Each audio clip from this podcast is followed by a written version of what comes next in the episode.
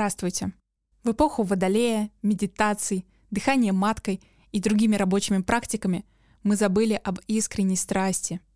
В современном мире и мужчине, и женщине мало нужно заморачиваться, чтобы быть в сексуальном спросе, то есть мало над собой работать. И в моем подкасте «Страсть не равно сексуальность». Она про работу со своими истинными желаниями и смелостью быть собой. Я Катя. Голос этого подкаста и девушка — которая создает страсть в своей жизни и делится ею с другими. Плавание моего корабля началось с настройки компаса. Помню момент, когда встретила человека, на которого захотела равняться. Это была моя учительница по физике. Представьте, в меру изящные каблуки, лаконичный стиль в одежде сочетался с требовательностью к знанию материала. Даже когда она была строгой, и все равно удавалось оставаться женственной. Она казалась богиней, и тогда во мне что-то прошептало. «Вау, я хочу быть как она». Знаете, у многих в одиннадцатом классе одна тетрадь по всем предметам. Так вот, у меня была еще одна, отдельная, толстая тетрадь по физике. Эта женщина искренне болела за своих учеников. И когда пришло время выбора предметов для экзамена, я ни капельки не сомневалась, что это будет ее предмет. Она в хорошем смысле заразила меня любовью к познанию свойств материи и вообще, как все устроено. Благодаря ее внутренней опоре я видела в этих формулах философию жизни, а не просто еще одну бесполезную фигню, которую нужно заучить для поступления в универ. Моя коллега недавно показала мне видео. Я стою перед аудиторией и читаю лекцию.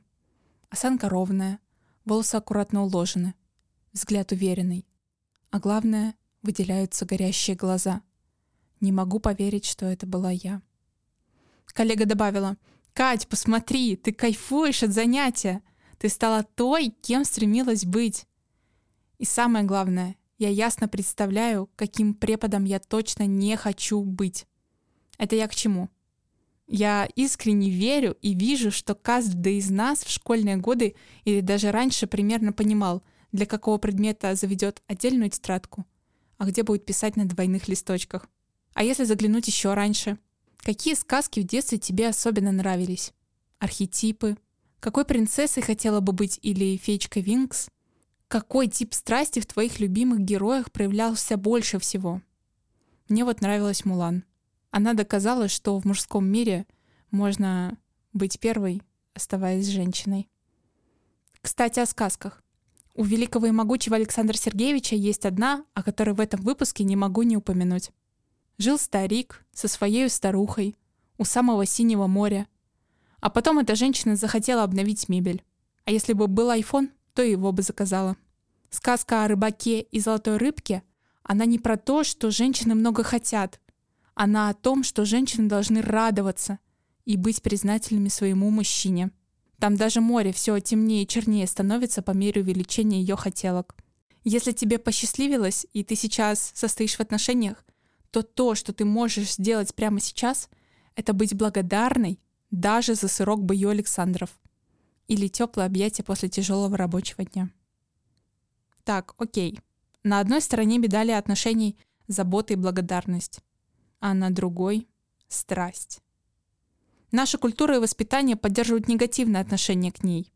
В школе нужно сидеть ровно на твердом стуле, звонок для учителя, домашку не сделал два — Страсть бесконечно подавляется нескончаемыми стопками заданий и повторением шаблонов. В теории Фрейда бессознательное выше нас, а невыражение страсти выплескивается в виде агрессии. Так возникло понятие сублимации, которое я нежно люблю и уважаю как брата. Суть сублимации в трансформации влечений и перенаправлению русла реки в нужную и ценную именно для тебя сторону. Скука и апатия — это противоположность страсти и интереса к жизни. Когда сидишь на последней парте, хоть и кушаешь чипсы, и в моменте тебе даже вкусно, но сама жизнь проходит мимо тебя, и уроки ты не усваиваешь. Вот несколько рекомендаций по настройке и улавливанию страсти из обычной бытовухи, в которую мы все с той или иной периодичностью сваливаемся. Я напомню, ты каждый день что-то ешь. Попробуй смаковать каждый кусочек как в рекламе Кока-Колы или в фильме «Ешь, молись, люби». Это особенно легко делать, когда на тебя никто не смотрит. Кайфуй от каждого глотка чая или кофе. Не пропускай ни единой секунды. Смотри на еду. Наслаждайся ей. А второй совет связан с музыкой. Так же, как от бою, я кайфую от песен. Мое сердце расцветает от качественных басов и смыслов. Обрати внимание на то, какая музыка тебе делает лучше и поднимает настроение.